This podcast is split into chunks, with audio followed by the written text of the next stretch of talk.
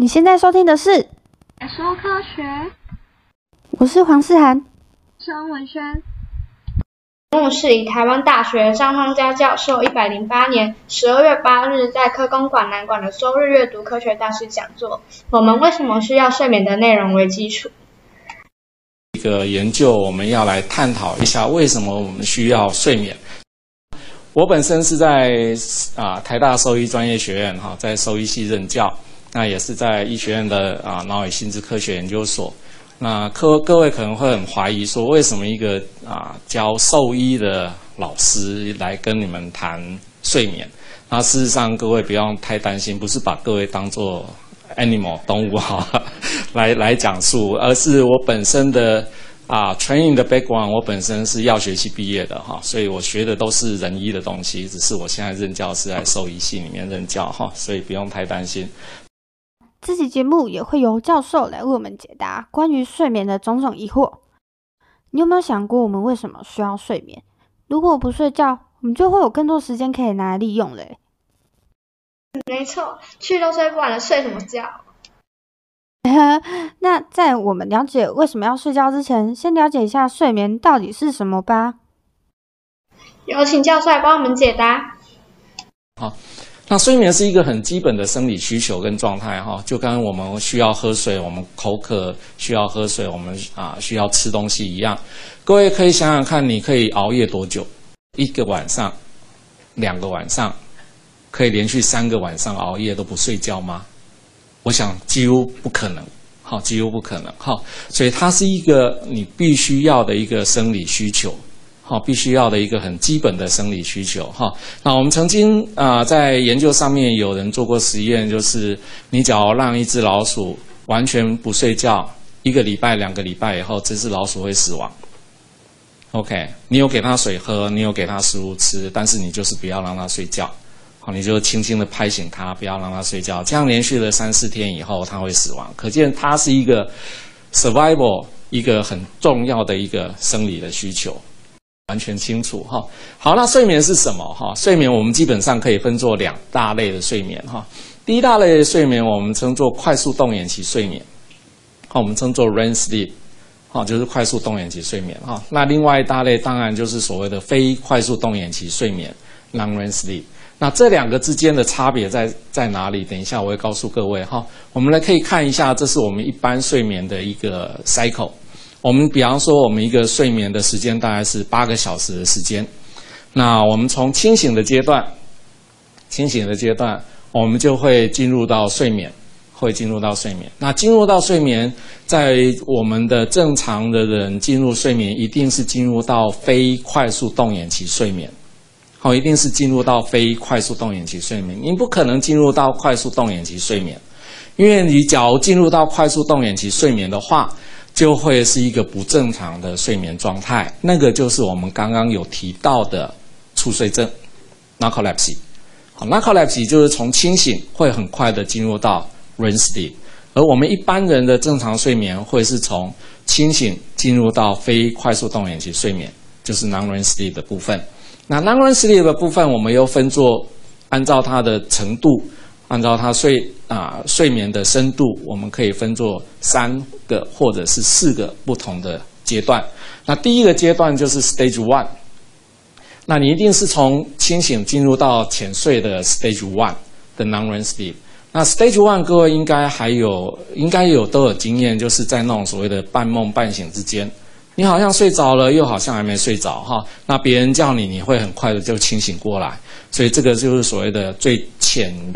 最浅的一个睡眠的状态，这个我们称作 Stage One 的 Non-REM Sleep，或者是我们现在统称是 N One，N One 的睡眠期，啊 N One 的睡眠期。那接着很快的就会进入到 Stage Two，很快进入到 Stage Two 哈，Stage Two 是比较深一点点的睡眠。那再进入到 Stage Three 跟 Stage Four，那这 Stage Four 跟 Stage Three 呢，就是最深层的睡眠。好，这是我们最深层的睡眠。哈，那现在我们会把 Stage Three 跟 Stage Four 整个统称叫做 N Three，好，N Three 的这个啊 Non-REM Sleep。哈，那你可以看到，当他在 Non-REM Sleep 大概十五到二十分、二十几分钟以后，二十五分钟以后，他就会又回到比较浅睡的 stage three，再回到 stage two，啊，再回到 stage two。可是，一般正常人的话，在 stage two，他再往上的回来的话，他不会经再回到 stage one，他不会回到 stage one，因为假如他回到 stage one 的话，就像我刚刚提过的，它是一个浅睡期，它是一个浅睡期，所以它很容易在 stage one 就被唤醒，所以你的睡眠就会中断。好，所以我们一般的话，从 stage two 回过回来的时候，它会进入到另外一个阶段，这个阶段我们称作 REM sleep。好，这个阶段我们称作 REM sleep，就是快速动眼期睡眠。好，快速动眼期睡眠。那你可以看到，维持了一段时间以后，它再进入到那非快速动眼期的 stage two，然后再到 stage three 跟 stage four，然后再回到 REM sleep。所以你可以看到，它是一个 cycle，一个 cycle，一个 cycle 在进行。那每一个 cycle，每一个睡眠的 cycle，每一个啊周期大概是九十分钟，大概是九十分钟，也就是一个半小时。啊，一个半小时的时间，所以各位可以想想看，你假如睡八个小时的话，你大概会经历过四到六个 cycle，好，大概会经过经历过四到六个这种睡眠的周期，好，睡眠的周期，而睡眠的周期前期跟后期又有一点不一样。你可以看到，睡眠的前期的部分可以进入到 non-REM sleep 的最深层的睡眠。好，这是我们睡眠的最深层的睡眠。哈，你可以看到，在第一个 cycle 跟第二个 cycle 可以进入到最深层的睡眠，而在后面的部分，后面的部分主要就是浅睡期的 stage two，以及快速动眼期睡眠，好，以及快速动眼期睡眠。哈，那在这个地方，你就可以发现说，在前面的三个小时的时间，因为一个 cycle 大概是九十分钟嘛，哈，所以前面两个 cycle 的时间大概就是你最深睡的时间。所以你刚入眠的前三个小时，大概就是最难唤醒你的那一段时间。好，你可以试试看哈，跟你的室友试试看，他刚睡着的前三个小时，你去叫他看可不可以叫得醒哈。通常是不大容易，因为这个时候是在比较深睡期哈。那后面的部分就比较浅睡期跟 REM sleep。REM sleep 就是我们做梦的时间。我们会做梦的时间主要是在 REM sleep。就是在这个快速动眼期睡眠的这个时间，所以你可以看到，我们大概可以经历过四个到五六个左右的 REM sleep 的阶段，因为有四到六个 cycle，所以你可以看到可以进入过四到六个这种所谓的 REM sleep。那这个是做梦的时间。那在做梦的时间，你只要清醒过来的话，你就会知道说你今天有做梦。那很多人都说他一辈子没做过梦，有没有可能？有没有可能他这一辈子完全没有做过梦？不大可能哈，不大可能，因为你一定要经过 REM sleep，你一定要经过所谓的快速动眼期睡眠。只是他每一次清醒过来的时间，都不是从 REM sleep 快速动眼期睡眠清醒过来，他每一次清醒的都是从 stage two，或者是比较浅睡的 stage one 直接清醒过来。所以这个时候他就不会去记得他前面的 REM sleep 所做的睡眠到底是什么，啊，所所到所做的梦到底是什么？OK，所以这个是主要的睡眠的阶段哈。所以你可以看到前面的睡眠阶段主要是 non-REM sleep 的部分，后面主要是以 REM sleep 为主，以及浅睡期为主，好，stage two 的 non-REM sleep 为主哈。这是我们睡眠的一个基本的一个 cycle，大概是这个样子。原来睡眠这么重要，竟然还有周期耶！还有啊，最早期科学家对睡眠的定义其实是一个可逆的状态，在睡眠的时候，感官会和环境脱离，而且反应比较迟钝。但是后来又发现，其实睡觉的时候，来自感官的刺激依然可以传递到大脑，只是会非常微弱。哦，原来，那我们接着赶紧来看看为什么会需要睡眠吧。阶段。所以你可以看到，婴儿的快速动眼期睡眠的比例是相当高的，那就是有助于他在这些神经网络的一个建立。所以这个部分会比较认为是比较有可能的一个睡眠的一个可能性，一个一个功能哈，就是快速动眼期睡眠可以用来发展我们的这些的神经网络，好，可能发展我们神经网络。所以这是一个可能的一个睡眠的功能。那另外一个就是行为的固化。跟高等学习的理论，啊，这个部分的话，你可以看到，在本能的一个行为的演练的一个部分呢，可以在睡眠当中演练完成哈。他们曾经做过一个实验，就是在猫的这个区域哈，我们称作 dorsal pontine tegmentum 的这个位置呢进行破坏。你破坏它的话，它就会使得我们刚刚讲过的那个在快速动眼期睡眠会导致。你的 muscle tone，你的肌张力减少的这个现象就不见了，也就是说，它会非恢复你的肌肉肌肉的张力。当你破坏到它了以后，恢复掉恢复到原本的肌肉张力的时候，它会发现说，猫在快速动眼期睡眠的这个阶段，会做出一些攻击抵抗的本能的行为，也就是说，它在大脑里面其实是在 rehearsal。是在演练这样的一个攻击行为，好，它是在演练这个阶段，哈，所以这个会是在快速动眼期睡眠里面所进行的一个啊行为的一个反应。那另外有比较可能的一个原因跟睡眠有关的哈，就是它会记忆的强化，会增加我们的记忆哈。那这是大概是一个比较认可的一个可能的一个理论。而且随着年龄增长，所需的睡眠时数也会降低。青少年啊，每天大约会需要八点五个小时才够。那你有睡够吗？呃，但是没有啊。请你加油。那么到老年期，睡眠时间除了在床上就寝外，也必须加上一些零碎的睡眠，比如说看电视的时候打盹，加起来大约是六到七个小时。那我有问题。那如果像我一直睡眠不足的话，会有什么影响啊？所以你可以看到，假如你没有足够的睡眠的话，你可以看到你会影响到第一个就是你大脑的功能。那你的大脑功能一个最重要就是你的记忆的部分，哦，你的记忆的部分。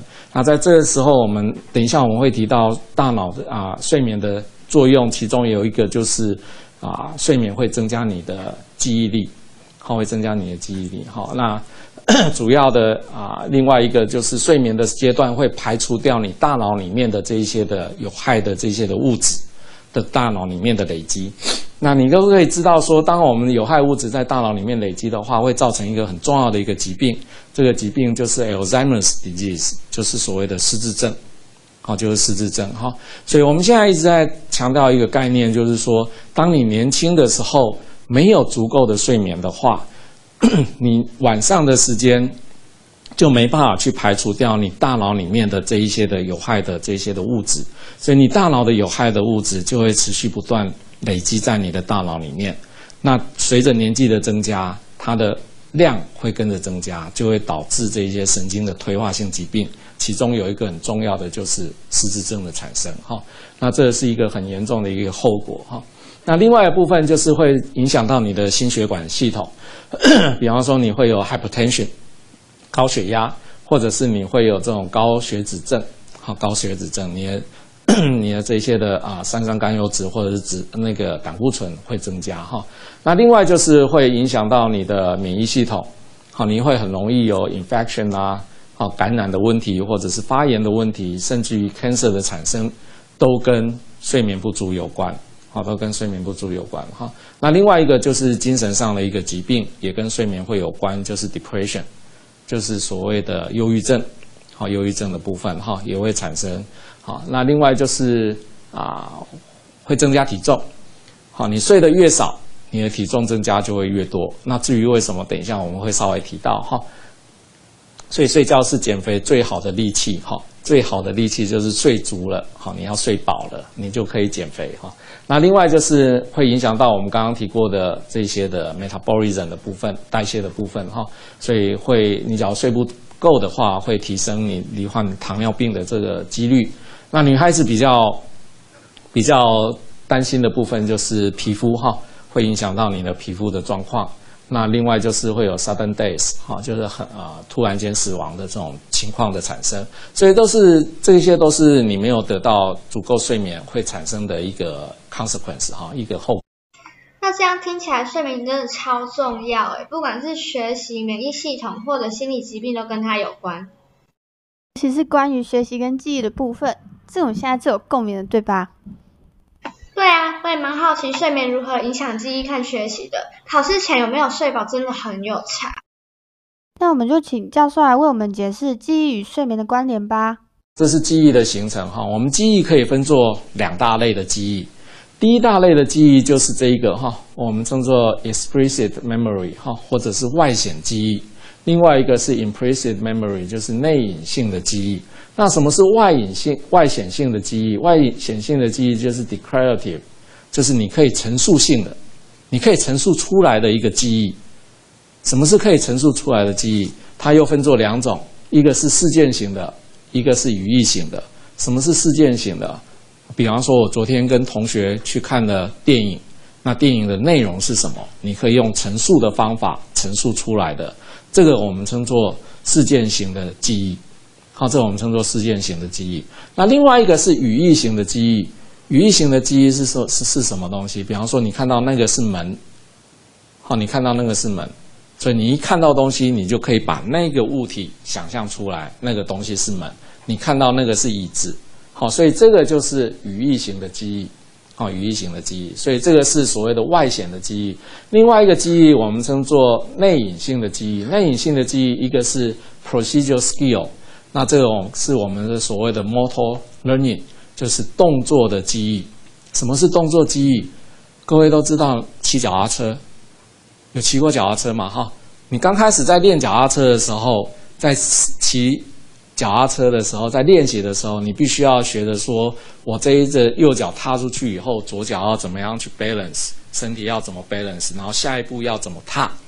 所以，当你学会了以后，你经过了十年、二十年，你不去骑脚踏车，再让你再回去骑脚踏车的时候，你还会不会骑？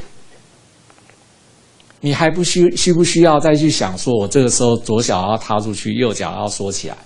你不需要去想，所以这个就是所谓的 motor learning，就是运动型的记忆，好，就是运动型的记忆，哈，这是所谓的内隐性的，好，内隐性的记忆，哈，我们称作 procedural skill。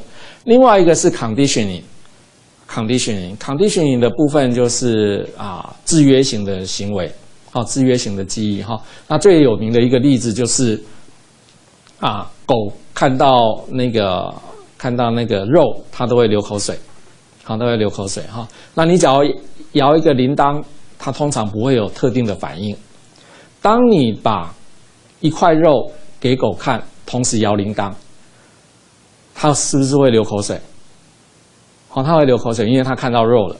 那接着你可以连续试了好几天，试了好几天以后，你把肉拿掉，这个时候你只摇铃铛，它会不会流口水？它会流口水，原本它会不会流？它原本不会流口水，这种叫做制约反应。好，这是制约反应。好，这是很传统的制约反应。那这种制约反应也是其中的一个所谓的内隐性的记忆。哈，那另外就是 priming，priming 比较清比较清楚一点。哈，什么是 priming？priming 就是你提到医师，你会想到谁？我现在跟你讲说，我我跟你讲医师，你会想到谁？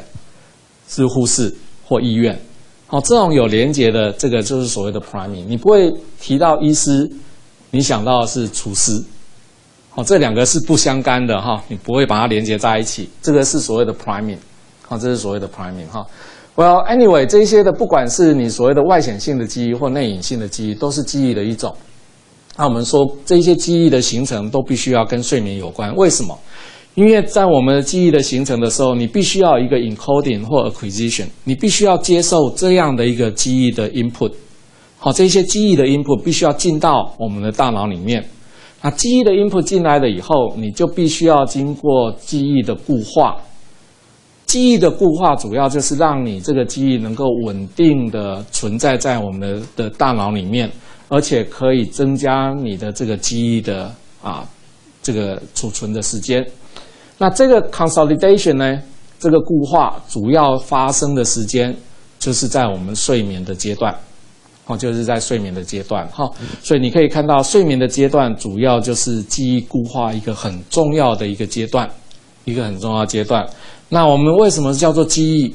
记忆的主要的原因是因为你将来还可以再怎么样，再去把它提取出来。你只要没办法提取的东西。就不叫做记忆。OK，所以记忆是必须要被 recall、被 retrieve、被提取出来，所以你必须要把这个记忆提取出来。当你把这个记忆提取出来了以后，你的这个记忆就不是那么 stable，就会变得不是那么的稳固，啊，就会变得不是那么稳固。所以你必须要再经过下一个睡眠的阶段，再去把它固化。所以在必须要再经过下一个睡眠的阶段去把它固化起来。你的记忆才会维持的比较长久，好，这是一个记忆的一个形成的一个主要的一个阶段，大概是这个样子哈。谢谢教授。好的，以上就是今天的内容。那我们来回顾一下今天学到的知识。首先，我们提到睡眠的基本定义：睡眠周期，睡眠包括快速动眼期和非快速动眼。影响层面就包括婴儿的神经网络发展、记忆固化以及洗脑，避免失智症。而且每种动物都有睡眠，因此我们可以得知，睡眠是有适用于各种动物的共同功能。我们也介绍了随着年龄的增长，睡眠时间与形态的变化，从小婴儿的一天十六个小时，青少年的八点五小时，到老年期六到七个小时，而且包括其他零碎的睡眠。从这个面向来看，睡眠有发展的功。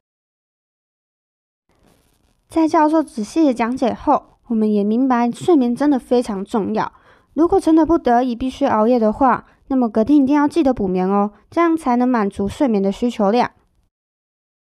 好了，今天的清解说科学告一段落，下次我们会介绍睡眠的行程，请大家继续锁定节。那最后就祝大家今晚做个好梦。那我们下次再见，拜拜。